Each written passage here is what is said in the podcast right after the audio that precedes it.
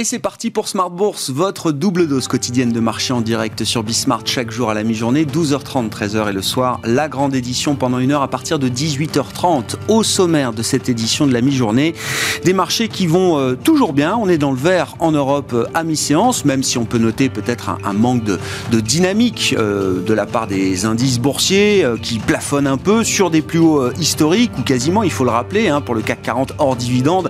Il faut remonter peut-être à l'année 2007, voire la fin de l'année 2000 pour retrouver ces niveaux de marché. 6180 points au moment où on se parle pour le CAC 40 qui progresse légèrement. Et puis on notera également du côté des indicateurs de marché la peur qui recule. L'indice de la peur, le VIX américain qui mesure la volatilité implicite du euh, marché américain, du S&P 500, est repassé depuis plusieurs jours sous le niveau des 20, même à 17 au moment où on se parle. Et 17, c'est le niveau qui prévalait sur les marchés euh, financiers avant la crise pandémique en février 2020 on peut dire que la peur a reculé et s'est même normalisé de ce point de vue-là sur le marché américain.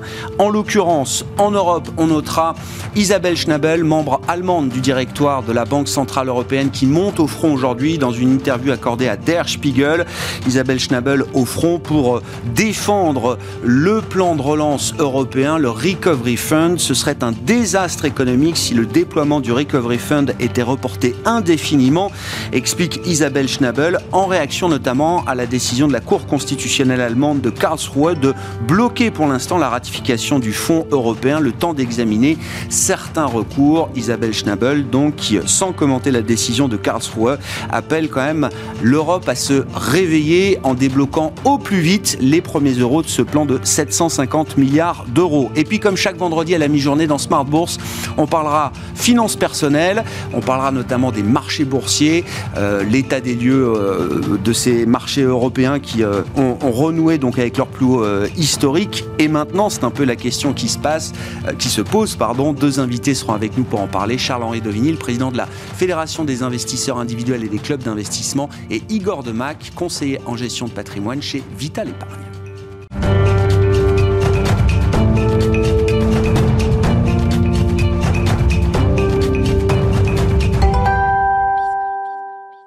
Mais d'abord, tendance, mon ami, en fil rouge tout au long de la journée sur Bismart, c'est le résumé complet. Les infos clés sur les marchés à mi-séance en Europe avec Nicolas Pagnès depuis la salle de marché de Bourse Direct.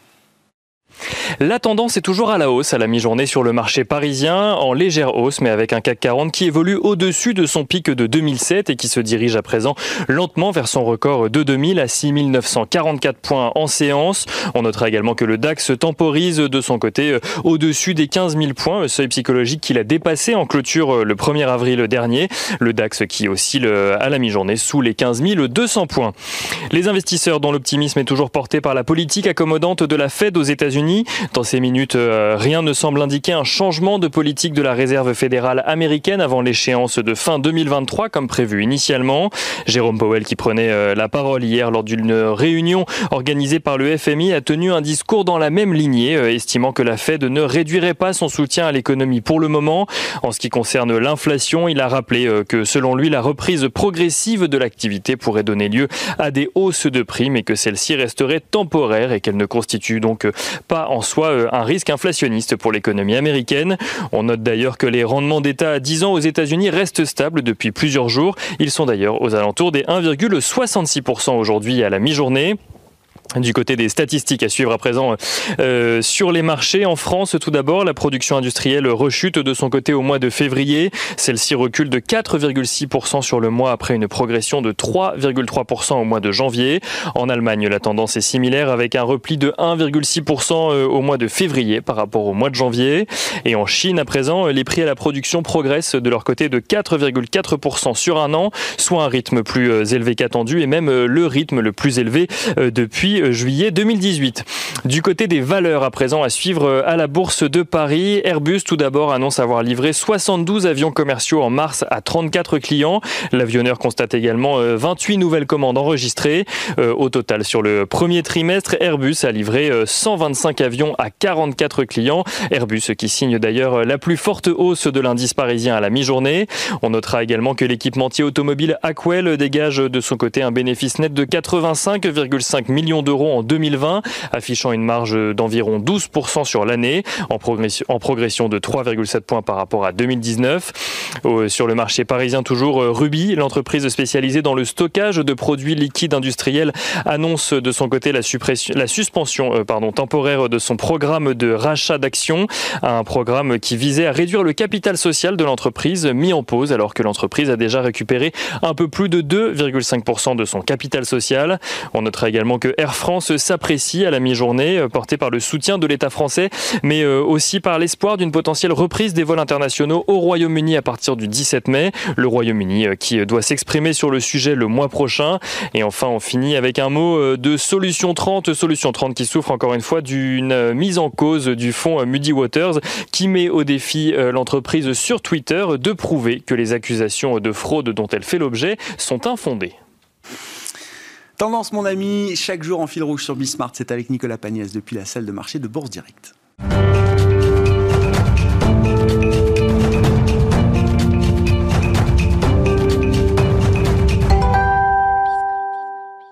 Deux invités avec nous pour parler euh, finances personnelles et investissements boursiers, en l'occurrence avec euh, Igor Demac qui est à mes côtés en plateau, conseiller en gestion de patrimoine chez Vital Épargne. Bonjour et bienvenue Igor. Bonjour Grégoire. On parlera avec vous notamment des valeurs dividendes, le retour en grâce des valeurs qui euh, offrent des dividendes aux investisseurs. N'oublions pas que c'est quand même un des point clé de la, pilier de la performance boursière sur le long terme. Et voilà. Donc on y reviendra avec vous avec quelques éléments euh, théoriques et pratiques sur cette question du, dividende. Et puis la bourse au sens large, on en parle aussi avec Charles-Henri Dovigny qui est avec nous en visioconférence. Bonjour et bienvenue Charles-Henri.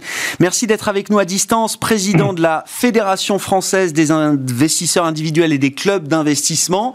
Justement, quand on voit l'Europe boursière qui renoue avec ses niveaux d'avant-crise et même ses plus hauts historiques, si on prend le, le grand indice, on peut regarder le CAC 40 bien sûr, mais regardons le stock 600 le grand indice large des 600 grandes valeurs européennes qui a marqué donc de plus haut historique ces, ces derniers jours.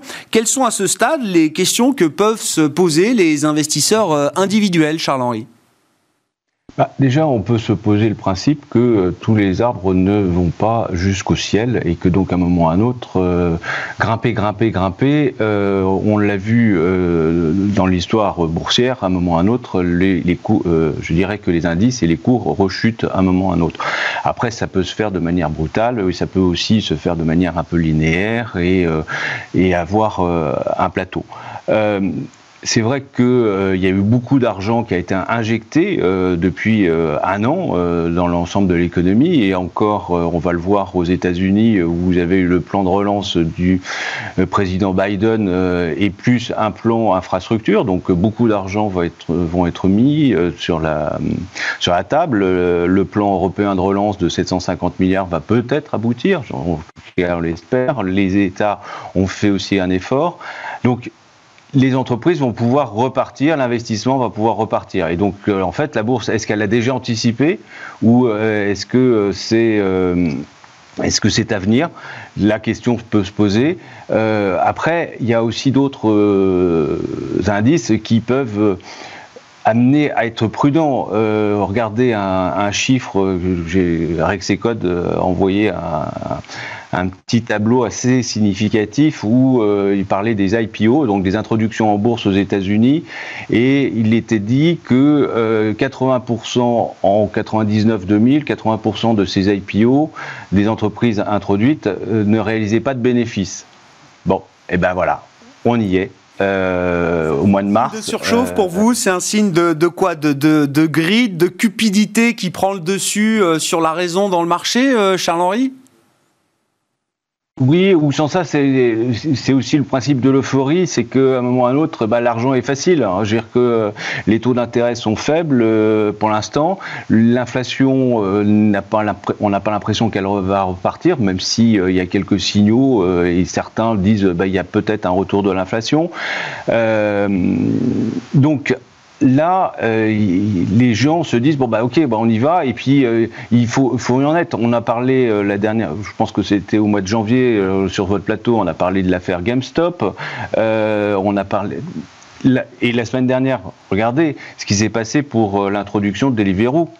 le jour de son introduction, c'était moins 30. C'est intéressant parce qu'il y a quelques mois en arrière, Airbnb entrait sur le marché américain.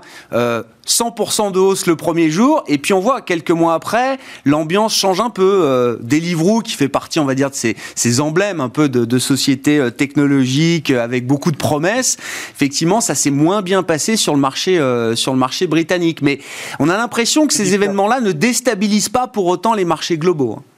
Non, non, mais voilà, il y, a il y, a une différence entre Airbnb et Deliveroo, c'est que Airbnb gagne de l'argent ce que ne fait pas euh, Deliveroo. Donc à un moment ou à un autre, c'est euh, il faut justement nous actionnaires individuels choisir les valeurs qui justement peuvent distribuer du dividende. C'est va être le, débat suivant. Merci Charles-Henri.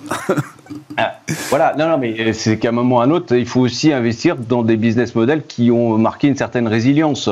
Euh, si vous, euh, on va devant encore d'une nouvelle crise financière cette fois-ci, puisque à un moment ou à un autre, il y a le risque d'inflation, il y a euh, les plans de relance ne vont peut-être pas forcément tous être aussi euh, euh, favorables. Euh, bah, il faut aller vers, c'est mon sens, hein, c'est ma recommandation, c'est d'aller vers des modèles qui ont prouvé qu'ils peuvent servir du dividende aux actionnaires. Oui, des actifs un peu plus réels, un peu plus tangibles. Non, non, mais effectivement, bon, c'est ce qu'on voit quand même aussi dans le, rattrapage boursier de certaines valeurs depuis euh, depuis quelques mois. Il y, a, une histoire qui vous intéresse depuis le début, euh, Charles Henri. On en parle régulièrement avec vous et la F2IC. C'est parce qu'évidemment, beaucoup d'investisseurs, d'actionnaires individuels sont euh, sont impliqués potentiellement. C'est le dossier Veolia Suez, alors qui chaque semaine, j'allais pas dire chaque jour, mais chaque semaine connaît de, de nouveaux développements dans les les, les développements récents. Qu'est-ce qui vous intéresse intéresse dans cette confrontation toujours euh, Veolia-Suez, euh, Charles-Henri? Alors, moi, je ne vais pas prendre position ni pour, ni pour l'un ni pour l'autre, mais ce que je constate, c'est que cette bataille qui date donc depuis le mois d'août, hein, euh, eh ben, elle se prolonge et elle se prolonge maintenant sur le terrain juridique et judiciaire, et c'est là où ça m'inquiète un peu euh, parce que euh, je vois que Suez euh, applique la loi Florange.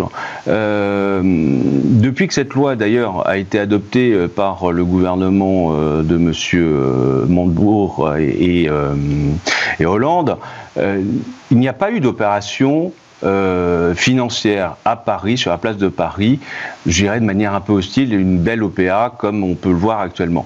Est-ce que, euh, et là, c'est là où je me pose la question, moi en tant qu'actionnaire individuel, est-ce que cette loi n'est pas en train de gréver nos potentiels euh, plus-values parce que lorsqu'on investit dans une boîte française, la loi Florence va-t-elle bloquer les opérations financières de rachat euh, par euh, d'autres euh, entreprises et ça va permettre à l'entreprise qui est attaquée de se défendre uniquement sur le plan judiciaire et non pas sur le plan du management de l'offre financière qu'elle peut faire à l'ensemble de ses actionnaires. Et c'est là où euh, j'ai un vrai souci euh, de cette judiciarisation euh, où on fait fi de l'AMF. Euh, L'AMF donne un avis, on dit bah non, c'est pas un bon avis, il faut appliquer la loi Florange. Je me souviens qu'au moment de son, de son application, en tous les cas de son vote, j'avais fait une tribune dans le Figaro pour dire que nous, actionnaires individuels, nous n'étions pas favorables à cette loi qui bloquait, à notre sens, justement toute opération financière. Et ben c'est ce qui est en train de se passer. Et à partir de là, quid de la place de Paris? Parce que euh, si les boîtes cotées euh, en, France ne peuvent pas faire l'objet d'une OPA amicale ou inamicale avec euh, un potentiel plus-value pour, pour les actionnaires, et ben, à ce moment-là, on va les investir ailleurs. Je crois qu'il faut citer aussi quand même le, dossier euh, Carrefour, hein, le, veto de l'État sur euh, l'opération euh, Couchetard sur, euh, sur Carrefour. C'est sûr que ça envoie un signal aux investisseurs étrangers. nos entreprises ne sont pas à vendre, ce ne sont pas des cibles, ne venez pas vous y intéresser. Hein. C'est quand même très clair là-dessus. Hein. Ah oui, non mais là-dessus, euh, ça, euh, euh, Monsieur le Maire a fait une erreur fondamentale, à mon sens, c'est de se mêler d'affaires privées. que l'État dise son opinion, il est tout à fait dans son droit. Et la dernière fois, on en avait parlé. Moi, je suis pour le débat. Je suis pour que toutes les options soient mises sur la table, que l'on en discute et qu'ensuite, ça se décide en démocratie actionnariale au cours d'une AG ou s'il y a une offre financière, et eh ben, les actionnaires peuvent apporter leur titre, ou pas d'ailleurs. Parce que là, si on revient sur l'affaire Suez-Veolia, euh, on part du principe que tous les actionnaires de Suez vont apporter euh, leurs actions à Veolia. Pourquoi? Non, pas forcément. Il est fort possible aussi qu'un certain nombre d'actionnaires considèrent que le management de M. Camus et de M. Varin euh, de Suez vont apporter plus de valeur et qu'ils vont, veulent continuer avec cette équipe de management. C'est, voilà, c'est là-dessus qu'il faut jouer et c'est pas juste en, se défendant, judiciariser euh, les, cette opération, euh, qu'on va apporter de la sérénité et de la démocratie actionnariale euh, sur la place de Paris. Igor, un petit commentaire là. comment dire, le, gouvernement, la politique française met à l'abri nos groupes de toute tentative d'OPA euh, venue d'ailleurs aujourd'hui Alors vous avez cité l'exemple de Carrefour, euh, sachant que maintenant Carrefour fait un partenariat certes commercial avec Deliveroo. Oui. Donc euh, bon, finalement, les choses se passent un peu comme d'habitude. L'État français n'est pas le seul à protéger ses entreprises non, plus. Hein. Aux États-Unis, c'est très très difficile de prendre la propriété d'une grande entreprise américaine. On avait eu, euh, lorsque M. Macron était ministre de l'économie, un, refus sur une opération de regroupement d'opérateurs télécoms. Alors certes, Orange est détenu en partie par l'État, mais là où je suis d'accord, c'est que si on bloque la liberté actionnariale euh, de circulation des capitaux, eh et, si on n'organise pas au sein euh, de l'écosystème financier français, de l'épargne française, des investisseurs institutionnels et euh, individuels qui sont capables d'investir dans les entreprises, ben on a le résultat aujourd'hui. Le CAC 40 est détenu en premier par des investisseurs norvégiens ou anglo-saxons, mm. et l'investisseur français est en troisième, quatrième, cinquième ligne. Donc, au gré du temps, au bout de 30 ans, on a découragé une certaine forme de défense du patrimoine national financier, ce qui, à mon sens, est une erreur, puisque euh, on est quand même toujours mieux quand on est aux manettes de nos entreprises. Et on le voit bien, qu'il s'agit des dividendes, de voter en AG. C'est vrai qu'il y a eu un trauma, à mon avis, un traumatisme lié à l'affaire ArcelorMittal, mhm. où effectivement on a laissé partir un, fleuron euh, de l'industrie, mais c'est aussi parce que euh, on n'a pas su créer des, noyaux d'investisseurs qui sont suffisamment solides pour dire non, non, nos mhm. entreprises, euh, on les suit dans leur stratégie, elles nous versent de dividendes récurrents, elles nous ont fait plaisir, donc on ne va pas les confier au premier venu, entre guillemets. Dividendes, on va en parler dans un instant avec vous, Igor. Merci beaucoup, Charles-Henri. Merci d'avoir été avec nous euh, à distance quelques minutes pour euh, cette demi-heure d'émission. Charles-Henri Dovini, le président de la Fédération des investisseurs individuels et des clubs d'investissement.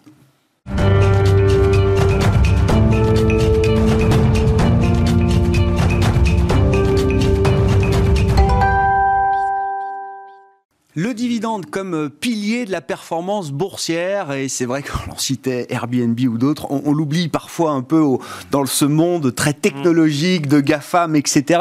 Quoique les GAFAM sont des gros verseurs de dividendes, Apple ou mm. encore Microsoft. Donc, euh, Igor, vous avez euh, quelques minutes pour nous rappeler quand même les fondamentaux de, ces marchés boursiers et, des dividendes. Oui, alors déjà, le, CAC 40 dividendes réinvestis brut, il est autour de 17 000, il franchit des records depuis des semaines, il a une performance depuis 5 ans qui est 15 à 20 points supérieur à l'indice nu, c'est-à-dire sans dividende. Donc ça montre que c'est vraiment une base de constitution de la performance boursière sur le long terme. Alors ceux qui se souviennent euh, des euh, actions à l'ancienne, hein, à la criée, à la corbeille, un dividende, c'était un coupon papier qu'on détachait. Donc il y avait une feuille de papier avec 10, euh, 15 coupons. Et puis chaque année, on venait, on avait détaché son coupon et on recevait la somme. Un dividende, ce n'est pas garanti, c'est voté en AG proposé par le conseil. Mais il ne faut pas oublier que c'est de la valeur qu'on enlève d'une entreprise. Hein. C'est du fonds propre qu'on distribue. Donc ça n'augmente pas la valeur. D'ailleurs, quand un dividende est versé, il est détaché et le cours de bourse doit baisser en théorie mm. du montant du dividende. C'est aussi très important parce que ça fait écho en économie à la théorie du signal. Donc le signal, qu'est-ce que c'est? C'est un message qu'on envoie, c'est un message entre le dirigeant qui gère l'entreprise, qui peut être aussi actionnaire, hein, familial, et l'actionnaire. Quand on verse un dividende, c'est un message de confiance. C'est un message de bonne santé financière, c'est un message de rémunération de l'actionnaire, de fidélité. Donc c'est euh, la clé de, du pacte en fait de fidélité entre un actionnariat et euh, un dirigeant. Et c'est toujours comme ça qu'il faut regarder le dividende. Donc on le verra dans les mauvais exemples ou dans les bons exemples. Dès lors qu'on dénature le pacte, qu'on verse trop de dividendes, qu'on n'a pas les moyens, les fonds propres. On n'est plus dans la philosophie du dividende et c'est pas d'en verser beaucoup qui est important. C'est d'en verser euh, régulièrement, de manière pérenne et sur la base d'un bilan bien financé avec des cash flows opérationnels qui le permettent. À la mesure de ce que l'entreprise est capable de reverser à l'actionnaire sans euh, détricoter le pacte qu'elle a avec l'ensemble de ses parties prenantes d'une certaine manière. la théorie du signal, c'est qu'un dirigeant dit moi je fais très bien mon travail, les fonds propres et les capitaux dans l'entreprise, je les rémunère à un certain niveau de rentabilité, de profit, mais j'ai pas trouvé d'autres projet. Donc, il y a une partie que je vous rends mm. parce que c'est pas à moi de faire la banque. Voilà. Et donc, c'est pour ça que il faut pas trop en verser parce uh-huh. qu'on est toujours, normalement, en tant qu'actionnaire, plutôt content que l'entreprise investisse dans des projets rentables. Bien sûr. Mais il y a des phases où les projets sont moins rentables. Et puis, c'est surtout vraiment un actionnaire, et surtout un actionnaire individuel, très important de lui assurer un coupon. Et c'est d'autant plus important aujourd'hui que les taux sont bas et qu'il n'y a plus de manne obligataire. Donc mhm. le dividende sécurisé, représente, et c'est pour ça qu'on construit des portefeuilles aujourd'hui sur cette thématique, mais vous verrez pas avec les plus gros dividendes, parce que c'est pas ça le sujet. Le sujet, c'est le bon dividende. C'est comme euh, le sketch des inconnus, il y a le bon et le mauvais chasseur. Et la régularité, c'est ça hein, voilà, recherche. La pérennité, donc on peut aller chercher du dividende chez LVMH L'Oréal, mais pas pour avoir un grand rendement, mais pour être sûr que tous les ans, le bénéfice par action va monter et le dividende par action va monter. On peut aller chercher des plus gros coupons dividendaires chez euh, des secteurs comme la distribution, euh, le pétrole, ou les opérateurs téléphoniques, mais dans des conditions de financement euh, qui sont viables. À quoi, alors concrètement, effectivement, à quoi il faut faire attention quand on veut orienter son, portefeuille boursier sur cette question du dividende, le bon dividende, le mauvais dividende. Déjà, on paye pas tous les dividendes en cash, il y a des dividendes en action. Et vous le dites, parfois le, le dividende très élevé, c'est le reflet aussi d'un déséquilibre dans l'entreprise. Oui, alors, le, premier faux ami, c'est le dividende très élevé, c'est-à-dire le rendement, rapport du dividende par action sur le cours, qui serait à 10-15%. J'ai en tête l'exemple de Solocal, alors que la société traversait une période très compliquée de changement de modèle économique, de pression sur les marges, et il était insoutenable. D'ailleurs, quand ils l'ont coupé, et en général, quand on est gérant, on dit aux entreprises, mais attendez, vous avez besoin de cet argent pour restructurer la société, coupez les dividendes et mhm. gardez cet argent. Donc ça, c'est le premier faux ami. Le deuxième faux ami, c'est les dividendes généreux pour rémunérer des structures qui se trouvent au-dessus des entreprises, donc des euh, holdings familiales, je pense à Lagardère, qui ont eux-mêmes des euh, plans de financement où il y a des remboursements et du paiement d'intérêts, ou des cascades de holdings on l'a vu pour Casino, ah Rallye, où en fait on pompe l'actif réel pour pouvoir financer euh, les structures qui ont permis d'acquérir ces biens. Mm. Donc ça, alors, on peut faire le passager clandestin, être là au bon moment, ce n'est pas pérenne. D'ailleurs, les deux exemples que je vous cite sont pas pérennes, et même la Gardère, vous voyez que parfois, euh, on s'aperçoit que c'est pas forcément sain euh, dans certains modèles économiques. Donc, il y a quelques règles. Le paiement en action est possible, c'est mieux en cash, mmh. mais on peut aussi avoir des actions et puis après les vendre.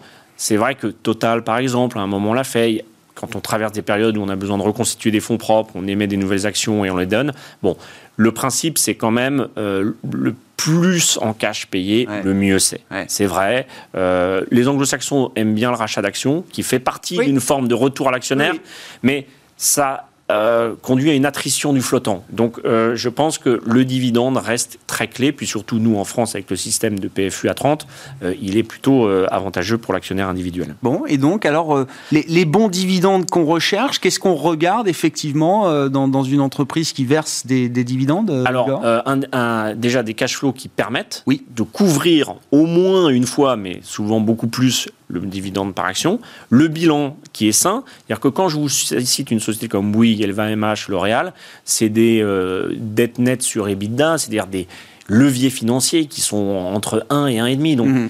vous n'avez pas de problématique de financement. Ce sont des sociétés bien notées, donc ce sont des formes d'actions souveraines, c'est-à-dire des sociétés qui vont pouvoir vous distribuer les dividendes. Et on cherche évidemment aussi parfois bah, des dividendes un peu plus élevés. On parle de total, on est à, plus de 7% de rendement, mm. même s'il euh, peut y avoir une partie en action.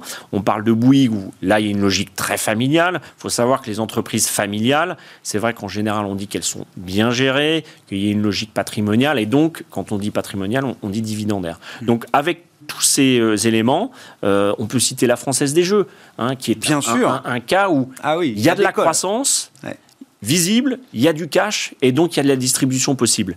Et donc avec ces noms qui sont très éloigné en termes de rendement net. Hein. Quand on fait le rapport du dividende sur le cours entre LVMH et Total, il n'y a, y a, pas de comparaison. On est à 1,5% de rendement pour LVMH L'Oréal et à presque 7-8 pour les valeurs euh, comme Total. Mais on a aussi euh, dans ces sociétés des dividendes par action qui ont doublé euh, depuis 2014-2015 sur les sociétés en croissance. Donc il faut construire des portefeuilles qui ont la, le dividende comme thème mais avec les règles que je, que je vous ai donné parce que les très euh, hauts dividendes sont rarement payés sur le long terme. Mm. Et, je reviens effectivement à l'histoire de début. C'est vrai que historiquement, la tech ne, ne délivre pas de dividendes. C'est pas dans les modèles au début. Mais, aujourd'hui, on, avait vu avec l'étude de, de, je cherche le nom de la société de gestion, je ne retrouverai pas, c'est pas grave, mais étude mondiale sur les dividendes, les deux plus gros payeurs de dividendes au monde aujourd'hui, en masse, sont Apple et, euh, Microsoft. Oui, bah, d'abord, pourquoi? Parce que... Ça devient des valeurs de rendement. c'est tout à fait euh, en ligne avec ce qui était dit précédemment, c'est que ce sont des modèles économiques qui ont montré leur résilience et qui sont euh, cash rich, c'est-à-dire qui sont sur des montagnes d'argent. Alors, ils peuvent pas tout rendre, euh, il y a des projets d'investissement, mais euh, et c'est ça qui est fabuleux dans la bourse, c'est que dans aucun autre actif on pourra avoir la performance qu'a fait euh, Apple on pourra avoir ce développement et ce changement de modèle économique où vous, êtes actionnaire d'Apple, vous les avez soutenus quand c'était euh, période d'après euh, Steve Jobs, il est revenu et maintenant c'est une société qui vous verse du dividende. Donc c'est vrai que euh, moi je trouve que le dividende c'est un, point essentiel dans la théorie économique et financière et surtout quand les taux sont bas. Alors il ne faut pas en faire une règle ayatolesque, hein. je dis il y a pas mal de composants pour avoir des portefeuilles où on a des belles valeurs que j'appelle souveraines, bien financées et qui ont une capacité de distribution sur le long terme. Et, si on en parle aujourd'hui des dividendes, euh, Igor, est-ce que c'est parce que justement on évoquait la bourse au plus haut? Non, mais c'est parce que les thèmes value dividendes sont revenus à la mode là, notamment les banques dont le versement dividende est très contraint vous par la Vous n'avez cité aucune banque hein, Non, parce que pourquoi? Parce que c'est vrai qu'on va avoir un retour des dividendes parce que ce sont des animaux qui ont beaucoup de fonds propres liées aux règles prudentielles. Mais comme la BCE a levé l'embargo, mais sous condition, avec des règles de calcul sur euh, une moyenne euh, des résultats 2019-2020, euh, pas plus de 20% du, Core T1, donc des fonds propres sécurisés, Bon, ça, dénature un peu le discours sur le dividende, mais c'est vrai que tous ces secteurs-là qu'on n'aime pas trop reviennent parce qu'ils n'étaient pas chers et parce qu'en fait, il n'y a pas de risque de financement, mais même un Orange, il n'y a pas de risque de faillite. Donc, prenons l'avantage de ces valeurs qui nous versent du dividende et qui nous donnent le temps d'attendre. Et, Orange, on finira là-dessus, euh, c'est un titre qui fait rien en bourse depuis euh, des années, mais mmh. quand on est actionnaire avec le dividende, c'est quand même un bon pari à avoir fait ces dernières années, par exemple? Bah, euh, ça, dépend du point d'entrée. Non, mais ça dépend du point d'entrée. Après, euh, la problématique des opérateurs télécoms est un, peu différente parce qu'il y a une problématique de concurrence et de, jeu à 4 ou à 3 euh, qu'on n'a pas vu venir. Donc c'est vrai qu'il euh, y avait sûrement peut-être d'autres placements sur les opérateurs télécoms. je reste persuadé que ça a un intérêt d'avoir un dividende de 4-5% tous les ans. Merci beaucoup Igor. Merci, bien d'avoir euh, rappelé effectivement quelques règles fondamentales autour de l'investissement boursier, le dividende étant un, des piliers de la performance boursière. Igor Demac qui était avec nous en plateau dans cette édition de la mi-journée de Smart Bourse le vendredi, conseiller en gestion de patrimoine chez Vital Épargne.